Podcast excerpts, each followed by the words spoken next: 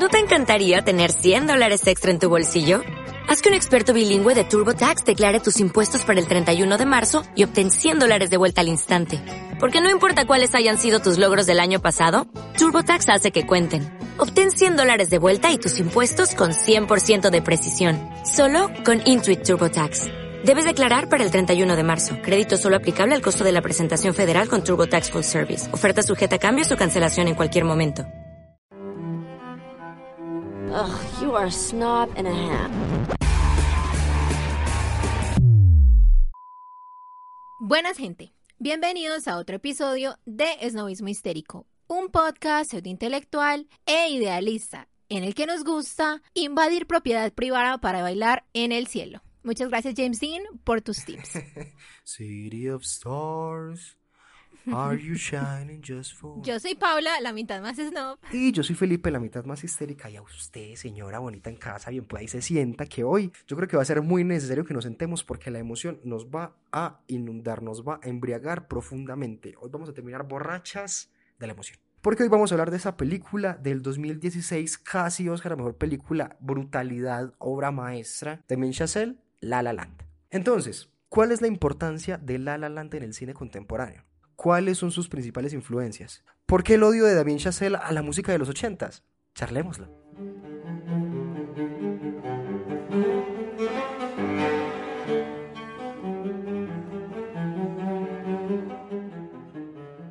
Bueno, ay, es que La La Land es una cosa tan grande, o sea, grande en qué sentido? En sí es una superproducción, es una película enorme que tiene un tema más o menos sencillo, pero que si vamos desmenuzando tiene un montón de particularidades muy grandes en sí mismas. Entonces, las referencias, lo que implica una película de esas en esa época, los colores, las locaciones, el mensaje que deja, lo que implica para el cine, para la historia del cine. Pero antes de que nos metamos en toda esa mamertería, ¿qué tal si empezamos, Paula, contándole a las señoras bonitas en casas que nos están escuchando, ellas, ellos, ellas, que vive debajo de una piedra y no sabe qué es La La Land, qué es La La Land?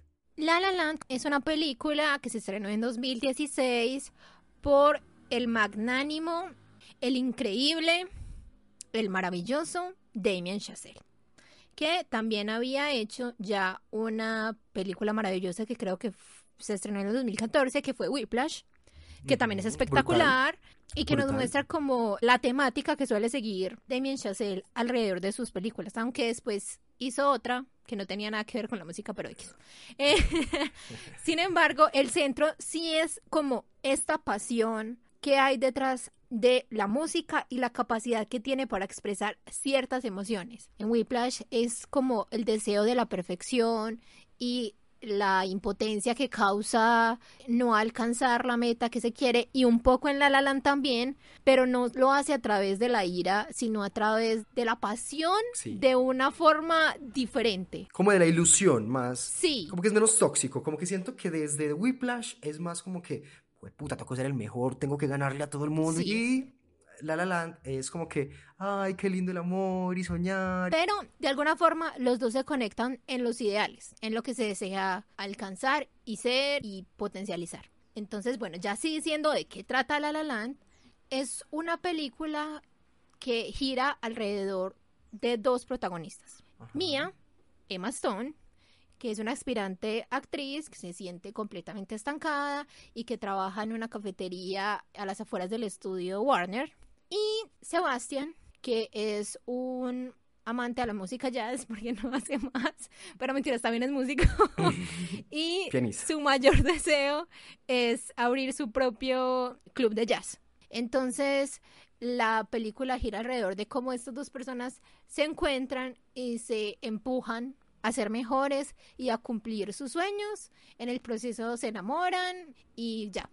La película gira en torno a la ciudad de Los Ángeles, Sí. que es algo súper importante porque se conoce como la fábrica de sueños. Y el sinónimo muchas veces que se utiliza de Los Ángeles es La La Land, pero el significado que tiene esa frase desde la concepción es un lugar que está por fuera de la realidad, pero no como la fantasía, sino como la desrealización, como tu incapacidad de reconocer que existe un plano real, o sea, como que estás ido. Ok, sí, sí, sí, sí, creo, creo, creo, creo que la agarré. Entonces, me parece perfecto el título, me parece perfecto esta película y te amo mucho, Emma Stone. Bueno, y me parece muy, muy, muy bacano lo que decís con la explicación del título, y es porque siento que realmente los musicales como género, creo que lo hablamos en el episodio que tenemos con Diego Argüello, es que los musicales permiten eso, Sí, como que estar muy metidos dentro del, del mundo de la fantasía. Y que dentro de esta aspiración, o bueno, o esta falta de aspiración de amarrarse, hacer lo más verosímil posible Sí. desde una perspectiva realista, hace que las posibilidades sean, pues, puta, un montón, que sean enormes, que, que, que vos puedas hacer prácticamente lo que quieras dentro de unos parámetros específicos que vos construyas sobre tu idea de la realidad en ese momento, pero no la realidad concreta. Y La La Land se aprovecha mucho de eso, porque a pesar de que siento que a diferencia de otras películas que de pronto pueden ser más idealistas, que siento que los musicales en gran medida suelen tender hacia ese lado, sobre todo los musicales clásicos. sí. O sea, La La Land, a pesar de que se alimenta mucho de lo que fue Fred Astaire y de lo que Billy Wilder, es que Billy Wilder, Jim, Jim Kelly. Billy Wilder también. Era Jim Kelly lo que quería decir. Sí, cantando bajo la lluvia no es lo mismo, porque cantando bajo la lluvia, que puede ser mi película musical favorita, creo, es la hiperidealización de algo, ¿cierto? Muy concreto, muy específico, que hace que suspendamos toda idea, no sé, de fracaso, de que nos haga sentir mal, de esos mal llamados sentimientos negativos. Mientras que La La Land, a pesar de coger todos esos elementos que tenían todas estas películas viejas, trata las emociones de una forma muy, muy profunda. Y bueno, de pronto los musicales después de los 70 sí empezaron a hacer mucho eso, pero La La Land lo trae a la contemporaneidad. Y eso es muy teso. Pensate qué significa en el 2016, cuando la gente ya no ve musicales, los musicales ya son una antigüedad, los musicales ya son algo del pasado, la gente no le gustan los musicales, digamos, como, como lo que representaban antes, y que una película como La La Land llegue y rompa los festivales y rompa los premios cinematográficos y que rompa la taquilla. Es muy teso. Yo justo ahorita cuando estaba pensando en venir a hablar de esa película me parecía muy teso, muy impresionante, que me podré equivocar. No sé cuál será tu perspectiva, Ok. pero para mí, Juan Felipe, desde un histérico, la gran película de la década del 2010 es La La Land. Sí, sí, sí. O sea, no pienso en otra película que haya causado tanto revuelo, tanta bulla, tanto movimiento en la industria y en la crítica y en el mundo como La La Land. Para una época en la que la gente ya no ve musicales, que la gran película de la década sea un musical, me parece una cosa impresionante. Además de que no es una película con canciones, como A Star is Born, la de Lady Gaga con Bradley Cooper, que también es una gran película y que también tuvo mucha acogida, pero es que La La Land, desde el segundo uno, desde el primer momentico, hay un montón de gente bailando y cantando en un taco, en un embotellamiento en Los Ángeles. Y es la cosa más extravagante y estrambótica y gigante y enorme. Y desde el pr- principio uno te dicen, este va a ser un musical con todas las de la ley. O sea, aquí vamos a cantar de la nada, como a la gente no le suele gustar mucho. Y siento que La La Land fue una de esas películas que permitió a un montón de gente a la que no le gustan los musicales acercarse al género. A mí me parece algo muy bonito que decías ahorita, de cómo te permite como expresar como todo ese mundo interno de la manera en la que uno lo está sintiendo. Porque es que eso es una cosa muy difícil de los procesos cognitivos y es que cuando uno los expresa en una película cotidiana, por más teso que sea el actor, tiene un número limitado de cosas por hacer, o sea, puede llorar, puede reír, puede enojarse, sí, pero eso no nos da cuenta completamente de lo que está pasando en su cabeza. Entonces, lo que hacen los musicales es que si te arrancan un poquito ese proceso racional y te arroja completamente a tu lado derecho del cerebro donde hay pura imaginación y es una explosión casi que onírica de sueños y de cosas y que se puede jugar mucho con ese paisaje y con las cosas que suceden porque es que están pasando en el mundo interno de la, de la persona. Y creo que precisamente también por eso les a veces tan difícil a las personas conectar con los musicales y es porque hablan desde la emoción.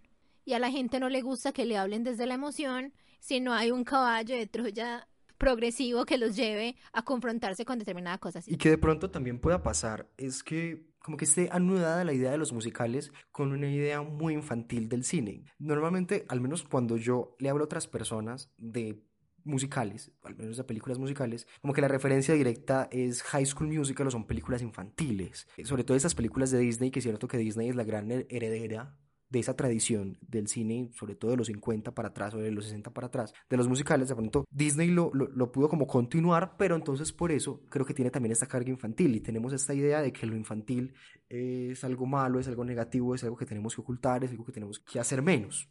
Entonces siento que también puede ser esta idea de los musicales desde ahí. La La Land incluso puede empezar desde este lado medio infantilesco, o sea, no, no, no pretendiendo que sea una película infantil, pero muy sencillo, como la película se pone un reto muy grande porque empieza arriba, pero empieza con gente cantando y bailando y empieza con chica blanca busca cumplir sus sueños y chico blanco busca cumplir sus sueños. Entonces empieza con una temática muy básica. Sí, es que la trama no es original. O sea, ahorita incluso dijiste A Star is Born y prácticamente es la misma trama. Pero sin suicidios. Solamente los de la gente después de verla. después de verla. Sí soy. Y es que, bueno, siento que al inicio la fotografía, los colores, la forma en la que los personajes se presentan suele ser incluso muy infantilesca. Colores muy vivos, una estructura narrativa muy básica y que como va avanzando la película se va poniendo cada vez un poco más seria y más seria y más seria, se va tornando un poquito más oscuro, los, los colores se van volviendo menos llamativos y al final esa huevona estalla. Y en el momento en el que estalla, señora bonita en casa, usted no es capaz de dejar de llorar. Y yo lo sé porque a usted y a mí nos pasó. Hasta Paula que no tiene sentimientos. Sí, probablemente fue la única persona que fue feliz porque, porque cumplieron sus sueños. y no buscaron el amor. Creo que esa comparación o eso que dices de que Disney tiene una herencia extremadamente fuerte o tiene un lazo extremadamente fuerte con los musicales, me parece muy importante y que lo anudes con la infantilización también me parece excelente porque siento que precisamente el tema principal de La La Land es el contraste entre la fantasía y la realidad. Los colores son más fuertes al principio porque todavía esos sueños están completamente idealizados. Esos sueños todavía resultan coloridos, algo que se puede fabricar y se siente bonito, porque como no se está haciendo material, es muy fácil llenarlo de cosas. Y creo que por eso mm. también es muy bonito tener a Mia, a Emma Stone, en la cafetería de Warner, porque tiene la posibilidad de ponerle más cositas a sus sueños e imaginar qué es lo que ella espera de su futuro. Sin embargo, es ese conflicto constante con la realidad lo que matiza constantemente también esos colores, porque es cuando ella se choca que aparecen esos mm. colores más fríos. Por ejemplo, cuando ella se va a la, audición, la primerita que la vemos, que tiene una camisa blanca y un pantalón negro, cuando falla en la audición después de dejar todo su corazón en ese espacio y se va al ascensor que ve a otras dos chicas iguales a ella. O sea, que le hacen sentir insignificante porque es que es un mar de personas apuntando hacia el mismo sueño, lo cual la hace sentir insignificante. Y los colores son tenues, ahí blanco, negro y café. No hay más. Sin embargo, la escena siguiente es ella saliendo del baño con el rojo, con el espejo, con el vapor, con la espectacularización y es como ese empujoncito de su pasión por cumplir lo que quiere, pero la realidad diciéndole constantemente no y ella hasta cierto punto no dejándose. Y creo que eso es lo que me parece bonito de La La Land, que no trata con cinismo ese sueño o ese deseo de ser alguien que muchas personas también quieren ser, fantasía versus realidad. Cuando cantan Someone in the Crowd, que es como este montón de gente, ella se siente perdida y se siente angustiada y los colores siguen siendo también súper fuertes y eso hace que se sienta como más insignificante porque ella no es capaz de hacerle match a ese derroche de emoción artificial. Ella quiere algo profundo y emocional, pero vemos como en el montón de audiciones que hace que ella no es capaz como de llenar ese vacío de lo que espera, pero sin embargo no se rinde. Yo siento que sí es una película que entra dentro del canon de las películas de Busca tus sueños. dentro de hay que luchar y eh, esforzarse mucho. Y el que se esfuerza mucho le va bien. El que reza mucho, Dios lo escucha. Hay que trabajar mucho, mi amor.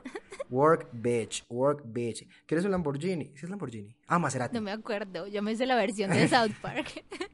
ya.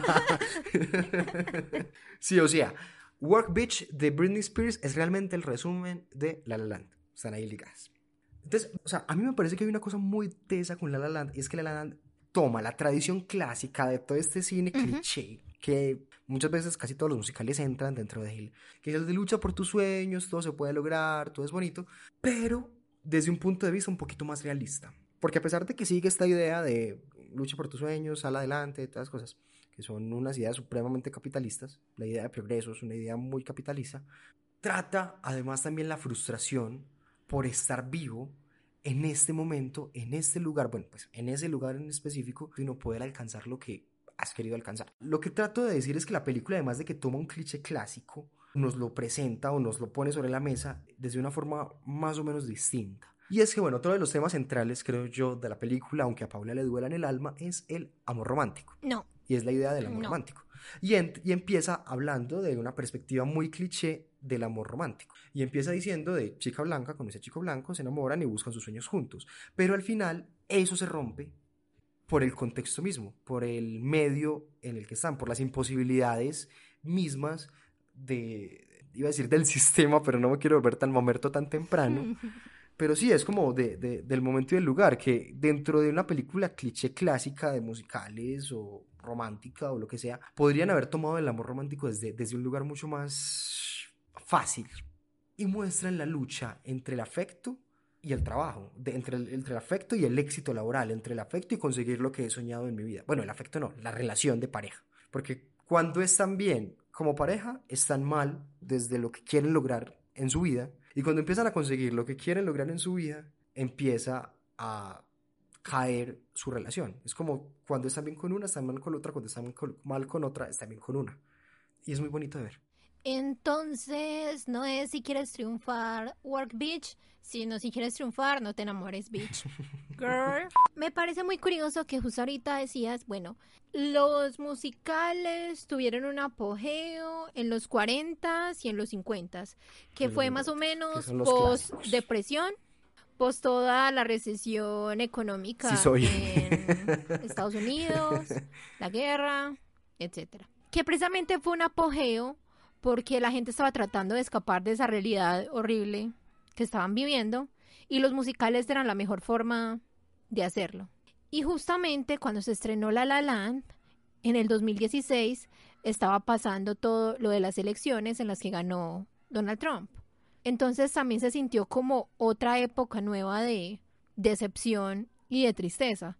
Entonces que te presenten esta película en la que hay magia, hay juegos artificiales, hay música y hay un montón de cosas bonitas, pues creo que eso fue lo que también en cierta medida impulsó a la gente a buscar ese refugio. Entonces creo que también fue muy coincidencial que la película saliera en un tiempo tan sombrío como fue para Estados Unidos el 2016. Y para nosotros, al menos yo recuerdo 2016 como una porquería de año. Pero antes de irme por ahí, sí te quiero preguntar, ¿te acordás cómo te sentiste cuando la viste la primera vez? Yo sí sabía que me había gustado, Ok. pero Mm, hay un pero. pero no me mató tanto cuando la vi. Ella... Esto quedó grabado, listo. Sí, ya sé. Pero creo que era debido a lo difícil que a veces era como conciliar esta idea que propone Damien Chazelle de quitarte más o menos el tono musical característico y arquetípico que estamos acostumbrados a ver al colocarlo en la realidad. Porque es que los musicales no cambian tanto ese tono a mitad de la película. O sea, si son colores alegres, son colores alegres toda la película. Si son colores tristes, son colores tristes toda la película. O sea, Singing in the Rain tiene la misma paleta de colores siempre. Y Los Miserables también. Entonces Sí. es- había algo como que me desconectaba, pero que es un detalle que uno después de verla 5724 veces se da cuenta que es muy intencional y que precisamente va con lo que él desea proyectar sobre esta decepción y ese encanto de perseguir sueños en un lugar donde todos están buscando exactamente lo Lo mismo. mismo, sí. Entonces, para mí, o sea, yo sé que el amor es importante ahí, no voy a hacer como que no, pero para mí la romantización más grande y como que la relación más importante que veo ahí es con Los Ángeles. Sí. La forma en la que se ha romantizado Los Ángeles como una fábrica de sueños. y que precisamente empieza es con ellos en el embotellamiento de carros yendo hacia la ciudad. Eh, fue algo que me, que me entiendo, no, no, me tomó mucho tiempo, pero fue como que la primera vez que la vi no logré como esa conexión tan grande que siento en este momento con esa película. ¿A ti cómo te fue? Antes de contestarte, ¿estás queriendo decir que sos de las personas, normalmente la gente cuando ve muchas veces una película le deja de gustar y a vos antes te empieza a gustar cuando la has visto un millón de veces. Exactamente. De o sea, estás enfermita de tu cabeza. Exactly. Yo me acuerdo que cuando salí, creo que la vi en cine, porque mucha gente me la estaba recomendando y es muy raro porque pues yo sí, porque tanta gente me está recomendando un musical y a la gente no le gustan los musicales. Y me acuerdo que cuando salí fue como salir con un taco en la garganta. Sobre todo por la escena final, porque la escena final es, es, es, frenética. O sea, yo siento que hay algo con la película y es que, o sea, te lleva más o menos como en una ola que sube un poquito, baja un poquito así, sobre las aguas de, de emociones, que te sube, te baja, pero, pero levemente, normal, como una película normal. Entonces, Mía trae una cafetería, pero como que tiene sueños, entonces te elevas, pero después te das cuenta que no pasa ninguna audición, entonces baja, pero conoce a Sebastián, entonces te vuelves a levantar, pero Sebastián al parecer tampoco ha podido conseguir lo que quiere, entonces vuelves a decaer un poquito. Pero siento que al menos el punto en el que después de que pelean, y llaman a Sebastián para que le diga mía, para que, que, que vaya a una audición, después de que, de que una persona la, la vio un, eh, esta obra de teatro que ella escribió, este monólogo que ella escribió y que ella presentó sola y que sintió que había sido un fiasco, y que va a esa audición, siento que desde ahí la película es frenética. O sea, la ola ya no se convierte simplemente en una ola, sino que ya es un tsunami de emociones. Como que desde la audición en adelante es como que, marica, ya soltame, déjame respirar, por favor y desde la audición, que es esta canción que te destroza el alma, ahorita hablamos de las canciones, y que como que ya estás llorando pensando en, ay, yo también quiero alcanzar mis sueños, pasa todo lo que pasa y, y, pasa esta escena final en la que después de que se reencuentran cinco años después, eh, Damien Chazelle trata de hacer como un collage de las posibilidades que se hubieran dado en otro mundo, pero solamente desde una mirada, con una música que ya viene siendo el leitmotiv de las canciones que antes se habían presentado, pero de forma mucho más frenética. Es como que, ya, ya, estoy cansado de llorar, soltame, soltame, soltame. Y desde ahí siento que es frenética. Entonces cuando se acabó, me acuerdo que quedé como esta, este meme de Drake y Josh cuando salen con el pelo parado y mm. como súper sorprendidos, como si hubieran bajado de, de la montaña rusa más frenética del mundo. Así me sentí yo como que salí y es tengo que alcanzar mis sueños. Además de que el 2016 fue un año tan horrible, fue un año muy difícil, al menos para mí fue un año muy difícil porque pues fue enfrentarme a un montón de cosas, con la carrera, con la muerte de familiares cercanos, con enfrentarme a mi familia desde ciertos lugares, de asumir cosas personales muy fuertes. Fue un año muy difícil y fue el año justo en el que sale esta película que es hipercapitalista, y siento que me recobró la esperanza del mundo y por eso la odio. Porque es lo que, lo que decía Nietzsche, que la esperanza es el gran daño de la humanidad. Nada ha hecho tanto daño a la humanidad como la esperanza. Tan lindo Nietzsche, tan positivo. Lo odio. lo amo. Y lo mismo me pasa con La La Land. Fue como que, ay, Dios, como que todavía no hay que rendirse del todo y hay que buscar un poquito más de energías para seguir acá. Sí recuerdo mucho eso. Eso incluso ahorita que la volví a ver, creo que la había visto solamente dos veces. las canciones las tenía descargadas y las escucho todos los días. Hasta ayer que la volví a ver. Y fue, ay, Virgen Santa. Yo siento, al menos para mí, La La Land, que la he visto tan pocas veces, no sé si para vos que la has visto un millón, sea igual, pero es una montaña rusa de emociones. Y siento que más allá de la historia, son dos cosas muy particulares. La fotografía, obviamente con, con las luces que están de la mano, y la música. O sea, es que es imposible que no te enternezca, te, te enternezas, te enternezcas, ¿cómo se dice? Bueno, te enternezcas, bueno, que sientas ternura de Ryan Gosling destrozado por la vida, con una luz apuntándolo en un ambiente tenue mientras toca un piano, eh, City of Stars. Es una cosa hermosísima, o sea, es una cosa que es imposible que no te llegue al alma. Y es un tema que a todos nos puede tocar, todos de alguna manera, aunque queramos ser lo más estoicos del mundo, nos metamos en el cuento más del mundo, todos tenemos esperanza sobre el mundo o esperanza sobre ciertos ideales que es muy difícil de quitarse encima porque son culturales. Es que precisamente eso es lo que a mí me gusta. O sea, que no te arranca como ese granito de esperanza que tal vez odiamos tener, pero que también necesitamos para mantener un hilo en la vida por lo menos, porque es que sin eso literalmente no tendríamos de dónde agarrarnos. Y justo a mí lo que me gusta de esa película es que sin importar cuántas veces la vea, y que creo que es la razón por la que la veo, como que me da el impulso de hacer. Yo no creo que la moraleja sea trabaja para que tus sueños se cumplan, sino muévete, hace algo, por lo menos inténtalo. Porque es que es en el momento en el que no lo intentas que estás fracasando. Entonces es como que esa pequeña puñaladita que te la da muy de lado se siente fuerte cuando te das cuenta de cómo es una idea que se fue construyendo alrededor de toda la película. Y que incluso a mí algo que me parece maravilloso, tal vez aquí esté hilando fino, pero creo que el hecho de que comience con un embotellamiento, que es fácilmente pues también una metáfora en la que como uno se siente cuando quiere hacer un proyecto y como que no logra avanzar, estar atascado, esa imposibilidad de no poder seguir adelante. Y eso me hizo acordar de la conversación que tuvimos sobre el cuento de Cortázar de Autopista del Sur. Hmm, Cuenta de qué es el cuento más bien para inventar. Autopista del Sur es un cuento de Julio Cortázar. Está en todos los Juegos del Fuego, si no estoy mal, en el que hay un embotellamiento en París y en el que realmente los carros no andan, no caminan para nada, para nada, para nada. Entonces, como los que van en los carros ya cansados porque realmente ven que eso no se va, a mover nunca, empiezan como a, montar una micro comuna anarquista, por decirlo de alguna manera.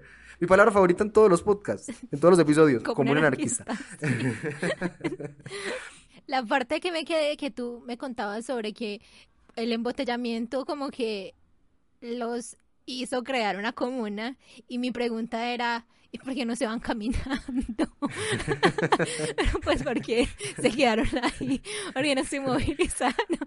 Y ¿Te acordás, ¿Te acordás en Medianoche en París, cuando Owen Wilson se encuentra a Buñuel, Luis Buñuel, y le dice, eh, señor Buñuel, le tengo una idea para una película. ¿Qué tal si hay un montón de burgueses que quedan encerrados en una casa y no pueden salir? Es que, pero no, porque no pueden salir? Pues no sé, hay algo que los, pues, les impide salir y ellos empiezan como a mostrar la forma más baja de la humanidad y a tener que convivir entre... Pero ¿por qué no pueden salir? Pues porque no pueden salir, es una metáfora que permita que ellos tengan que... Pero ¿por qué no pueden salir? Eres. Sí, pero, pero igual esa pregunta, o sea, se me vino a la cabeza cuando estaba viendo La La Land y es ¿por qué no se mueven en el sentido de la forma en la que se sienten atascados frente a la vida. Y que justo Mía, por estar ensayando un papel, no avanza cuando los carros están avanzando y Sebastián por detrás empieza a tocar el claxon. Y es el, es el que le está diciendo, muévase.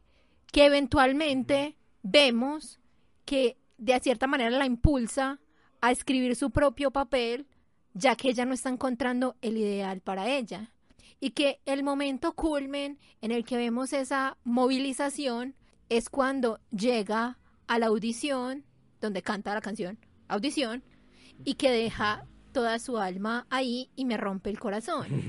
Y la escucho también todos los días. Y lloro también todos los días. Como que te dice, sí a los rebeldes, sí a los poetas, sí a los que sueñan, porque es algo que no se celebra lo suficiente y que constantemente se les está diciendo a las personas que sueñan que aterricen los pies, que se conformen con lo que se supone se les dio. Y que vemos que es el conflicto en parte que sufre Sebastián en la película, de cómo por querer tener, digamos, dinero estable, que no sé qué es eso, renuncia a su propio sueño.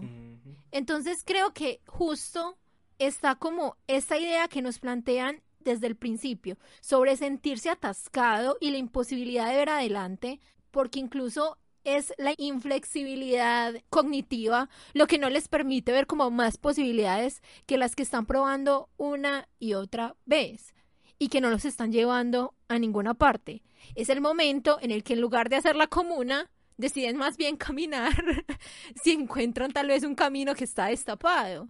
Y que eso fue lo que eventualmente llevó a que Mía consiguiera ese éxito. Entonces, eso me parece muy, muy, muy bonito y quiero mucho esta película. Pienso mucho, pues ahorita con todo lo que me estabas diciendo, pensé de una en el, en el romanticismo como movimiento artístico y todo lo que implica, ¿cierto? Como la, la, la exposición radical de las emociones, radical de la lucha contra el contexto, como contra, contra el medio mismo en el que se está viviendo y como eh, esa, esa búsqueda por, por estar es que no quiero decir progreso, pero sí, bueno, sí, digámoslo, por el progreso.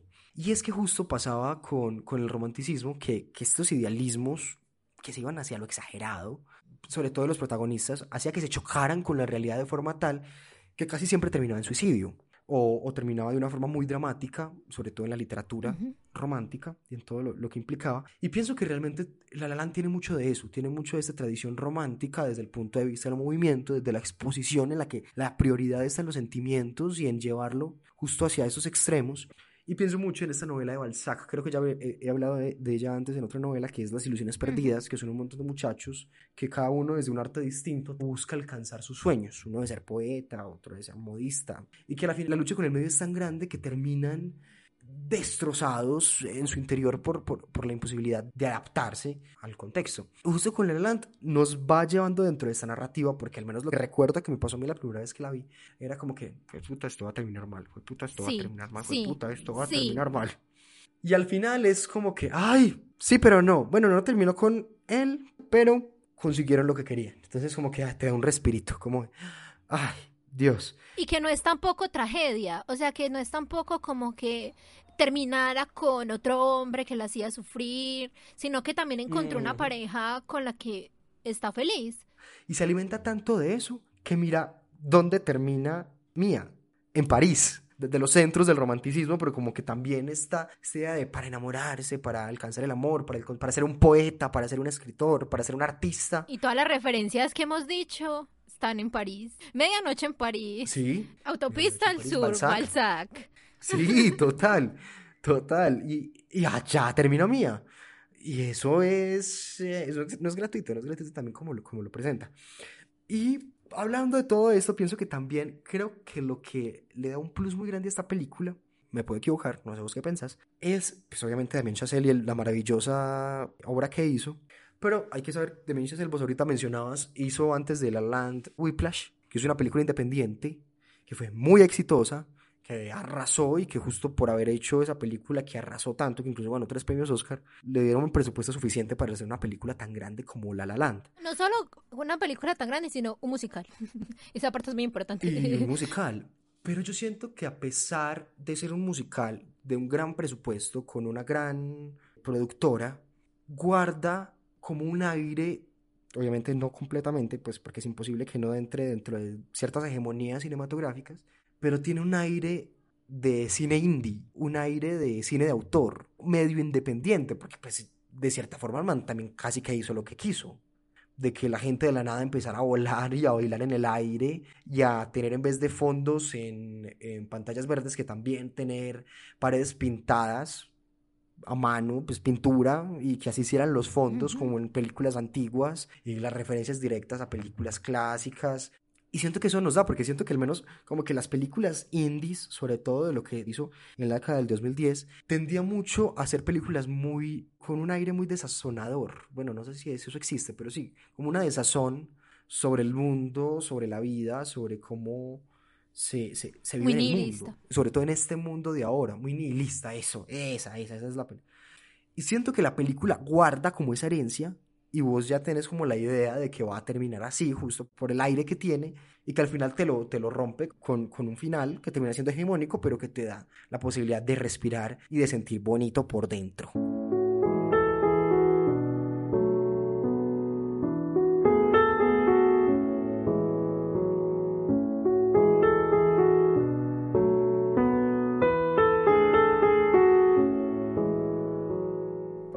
Poquito más hacia los actores y quiero poner un caso. Ok. Voy a dar los argumentos para que los jueces y los testigos tomen una decisión al respecto. ¿Qué pasa si en lugar de Ryan Gosling el protagonista fuera Andrew Garfield? O sea, Andrew Garfield con Emma Stone. Sí. No, no me hubiera gustado. ¿Por qué? Ignorante. Porque siento que. porque siento que Andrew Garfield es muy el vecino del lado. como te da esa sensación de esta persona que quieres abrazar y que es muy lindo y que es muy tierno. Por y eso, y es- esa película es para eso. Pero, el pero es que el personaje de Sebastián es un man muy serio, que está muy anclado en el pasado, que es incluso a veces muy poco variable en sus pensamientos, que a veces es tosco cuando tiene que enfrentarse a, al mundo. Y Andrew Garfield a mí no me da esa vibra. No me da esa vibra de hombre hiper serio, hiper anclado en otro mundo, en otras cosas, que no esté abierto a la conversación, porque yo siento que, que Sí, es todo, todo tan lindo. Sí, total, total. Incluso hay momentos en la ahorita que la volví a ver que yo era Sebastián Piro. No, no me la trate así. Piro, de puta. Sí, sí. Y no me imagino a Andrew Garfield en esas. Pero yo creo que Andrew Garfield tiene las capacidades actorales hijo de- o sea, estás diciendo- para llenar el reto. Si él dice. ya. Si pudo hacer Tic Tic Boom, puede hacer lo que sea. Además, la historia de Andrew Garfield y Emma Stone en la vida real es prácticamente La La Land. Se tuvieron que separar porque los dos querían cosas distintas en la vida. Y Mm. cuando, y cuando Emma Stone ganó el Oscar a Mejor Actriz, lo buscó entre el público y lo miró como Sebastián mira a Mía al final de la película. O sea que si amas el amor. Solamente si está Andrew Garfield. Ni siquiera Emma Stone, solamente Andrew Garfield. Andrew Garfield, besitos para ti.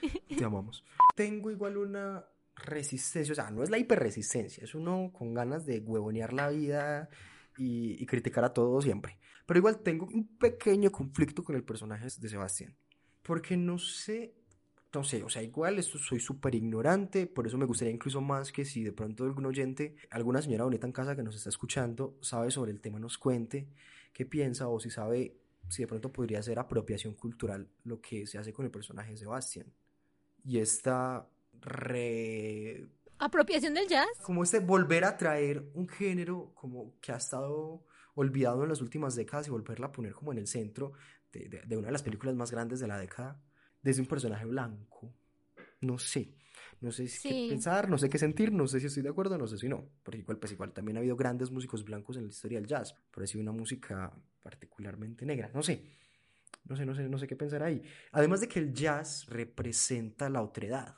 El jazz es una música extraña porque sabemos que nace con la población y con la cultura afro en Estados Unidos, sobre todo en el sur. Hay gente que dice que en, que Nueva Orleans y que sale dentro de los patrones básicos de la música, dentro de, de las escalas donde se estructura la música tradicionalmente. Y que el jazz antes lo que hace es como salirse de la idea clásica de lo que la música debe ser y empieza a jugar con ella de una manera muy distinta. Entonces, por ejemplo, La princesa y el sapo, que es un peliculón, una de las grandes películas de Disney de, las últimas décadas. El jazz está muy presente, es una película en la que la princesa es una mujer negra y en la que el jazz representa tanto como esta tristeza de un momento muy difícil en la historia de Estados Unidos, pero también como de esta intención de, ser alegre y de, superar el dolor de un momento histórico. Y como que siento que tiene un mensaje cultural tan fuerte dentro de la historia del mundo, que, pues sobre todo de la historia de Estados Unidos, que no sé qué tanto me guste que esa sea la bandera de Sebastián, un hombre blanco. Sí, completamente de acuerdo. De hecho, una de las críticas más grandes que tiene La La Land es eso.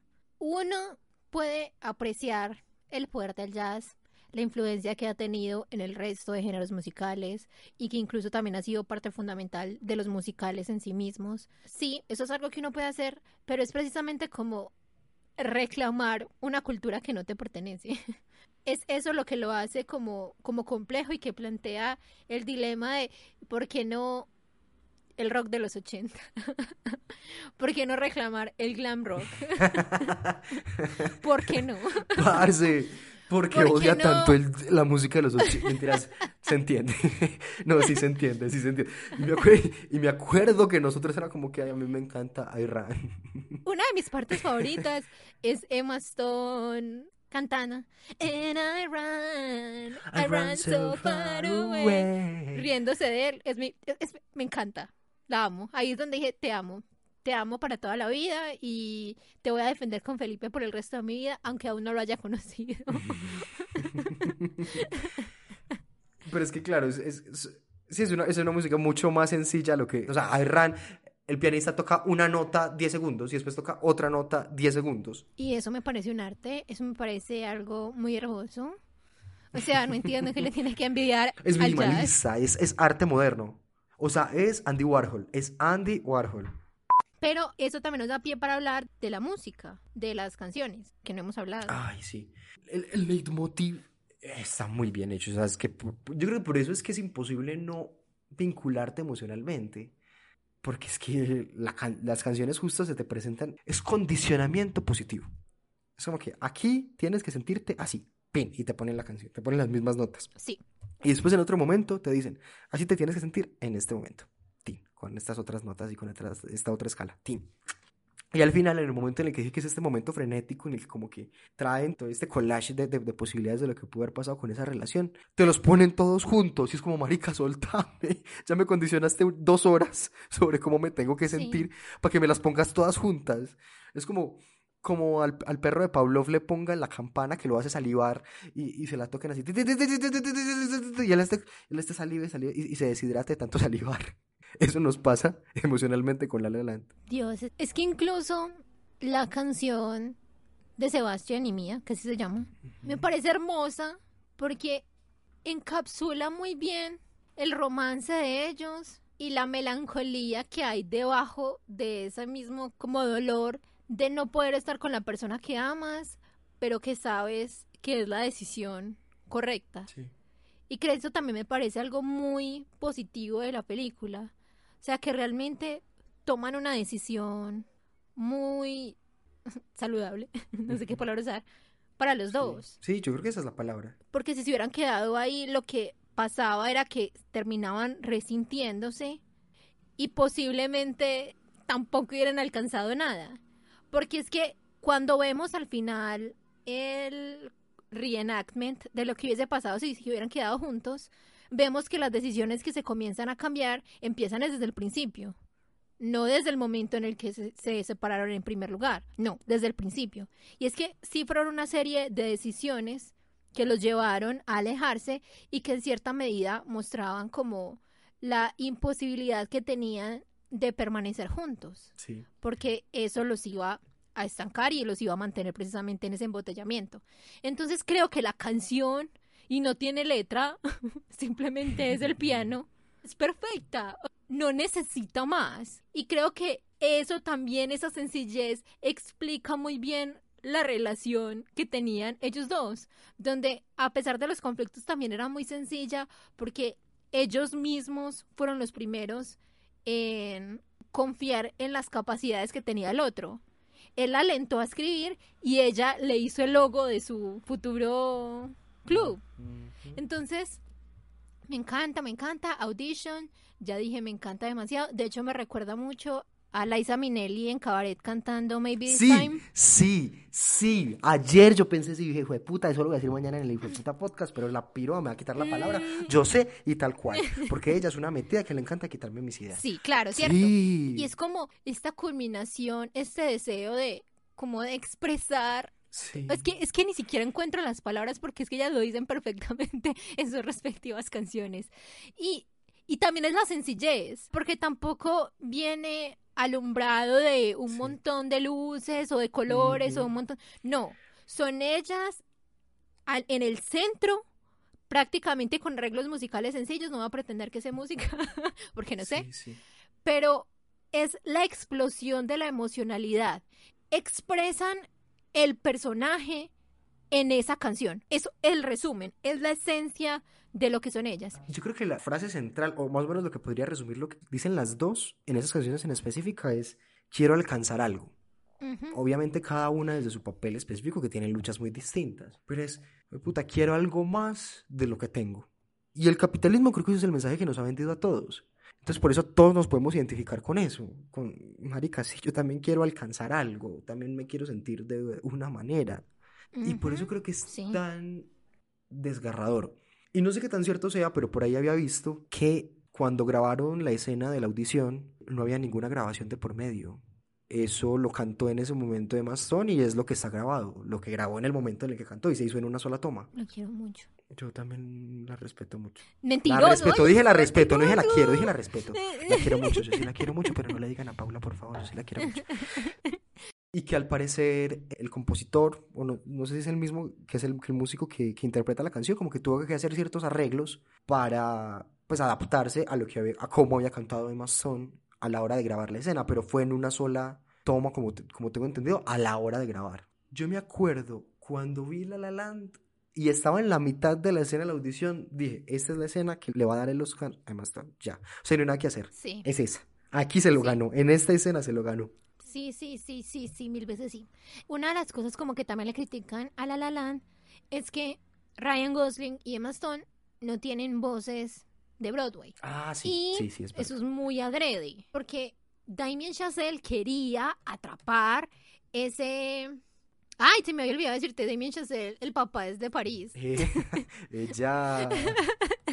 Entonces sí tiene sentido todo lo que O estamos sea, diciendo. besitos a París, es- eso va a estar en la descripción.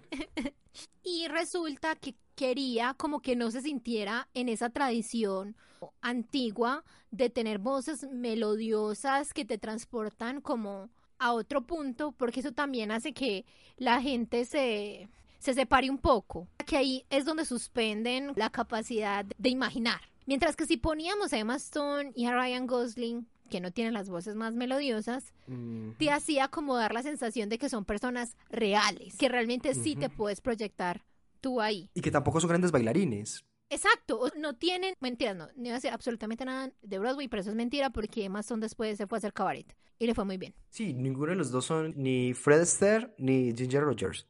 Ninguno de los dos. O sea, eso te puede llevar a decir, claro, es que yo puedo ser así. Puede hacer que te identifiques mucho más con los personajes. Porque de pronto, más allá del espectáculo coreográfico, que es lo que muchas veces se busca en los musicales, aquí es una cuestión un poco más íntima. Incluso pienso mucho en la escena que es en Mulholland Drive, en A Lovely Night, la canción, la eh, imagen icónica que está en el póster. Incluso más que una gran coreografía, te da la sensación de intimidad entre los dos. Que Sí. creo que es injusto a lo que creería uno, que es lo que pretende más el director. Sí, me encanta. Quiero vivir en esa escena para siempre. Mm, por dos. Y que bueno, yo, yo también quería decir, pienso que las canciones, ya que estamos hablando de eso, y que ahorita estaba mencionando sobre, sobre la herencia que tiene de- del romanticismo, las canciones pues entran dentro del canon del romanticismo, o sea, están dentro de extremos emocionales, las canciones, o están arriba, arriba de la emoción, o te hunden en, en Ujú. un dolor muy, muy fuerte, o sea, las canciones o son la de inicio que es... Another Day of Sun. Another Day of Sun, o son audition, o son Someone in the Crown que está arriba, o es City of Stars. Ujú. O sea, es difícil pensar en una canción que esté como en el medio. De pronto a Lovely Night, y eso que vemos. Bueno, y hay una cosa importante de la que no hemos hablado. La hemos mencionado por encima, pero son el montón de referencias a los musicales clásicos que hay en La La Land. Ujú. Como que casi que se pueden coger por fotogramas y es casi que una herencia directa de fotogramas de otras películas. De Funny Girl, de What's a Story, Singing in the de Rain. Singing in the Rain. Muchísimo, muchísimo. Yo diría la que más referencias tiene puede ser Singing in the Rain. No es un musical, pero también sí tiene la herencia de Casablanca. Casablanca. Re, sí, esta otra que hablan, que van al planetario, este Rebelde sin causa. causa. Top Hat. Casi que todo Fred Astaire y y Ginger Rogers. Sí. Esta de Melodies of Broadway, creo que se llama. Que es la de las luces blancas cuando ellos están bailando. Ay, esa escena me encanta. Me encanta la la. Ya me la quiero volver a ver. Yo todos los días. Siento que es una buena entrada para los musicales. Si de pronto Sí. hay personas que no están muy relacionadas con el género y quieren intentarlo, creo que una muy buena entrada es La La Land.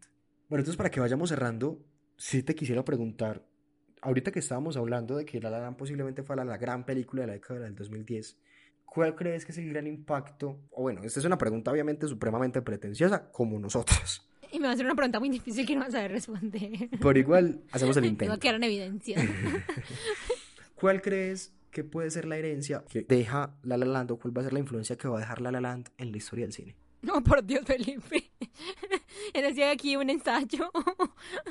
Yo creo que la estampa que dejó fue la reivindicación de los musicales en la era contemporánea. Porque es que justamente es la celebración de todo este cúmulo de musicales que se quedaron atrás y que se sentían un poco estancados, porque no representaban de cierta manera la realidad que vivimos en este momento, aunque compartan como muchas características similares. Pero creo que le devolvió un poquito el deseo al público de ir a ver este tipo de películas donde se vale soñar en distintas fuentes, porque es que estamos muy acostumbrados a soñar en que existen los superhéroes, estamos muy acostumbrados a soñar en que los animales hablan, que las caricaturas se sienten como personas reales, pero no creemos en las capacidades que tiene de transmitir una canción en medio de la calle. Entonces creo que fue como devolverle la fe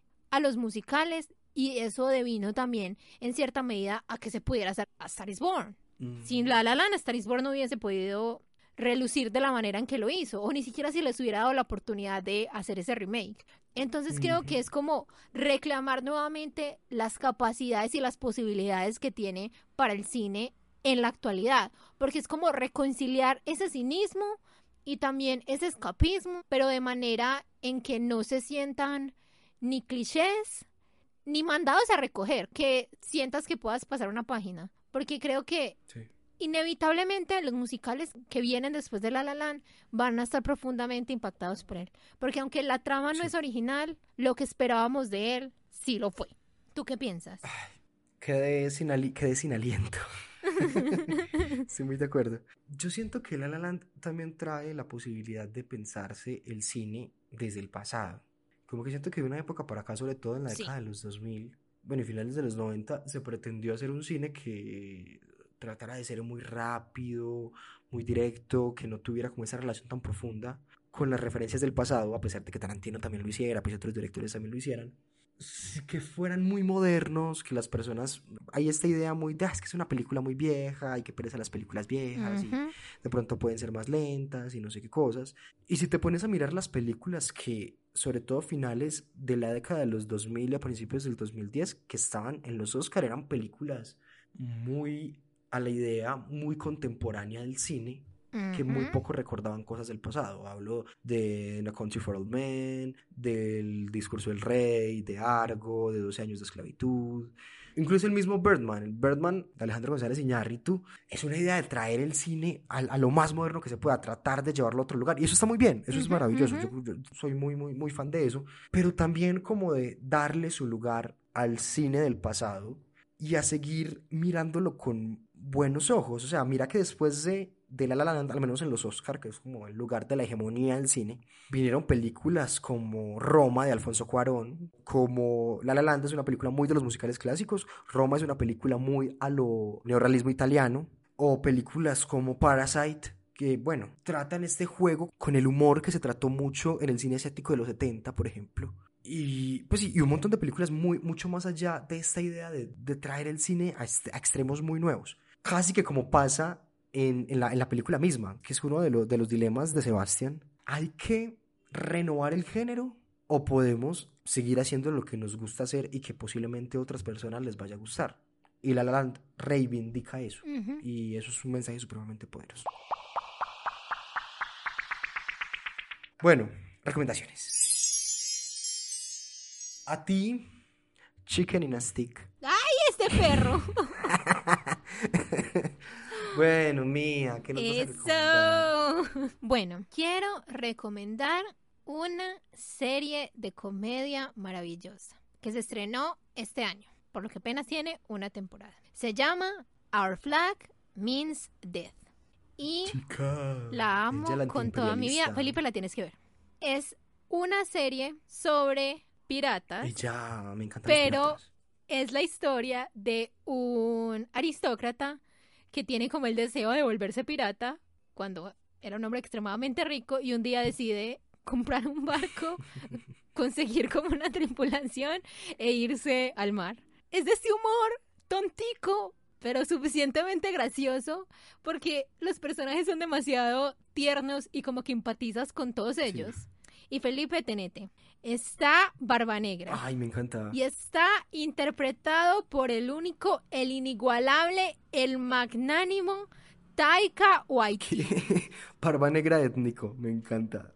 Me encanta. Y Felipe, hay piratas gays. ¡Ella! Te juro que esta es la mejor historia queer que he visto en la vida. Ay, la voy a buscar ya mismo. lo juro. Ya mismo. ¿Dónde está? Creo que está en HBO.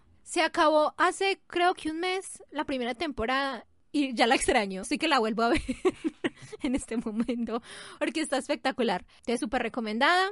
Our Flag Means Death. Y véanla para que por favor renueven para una segunda temporada.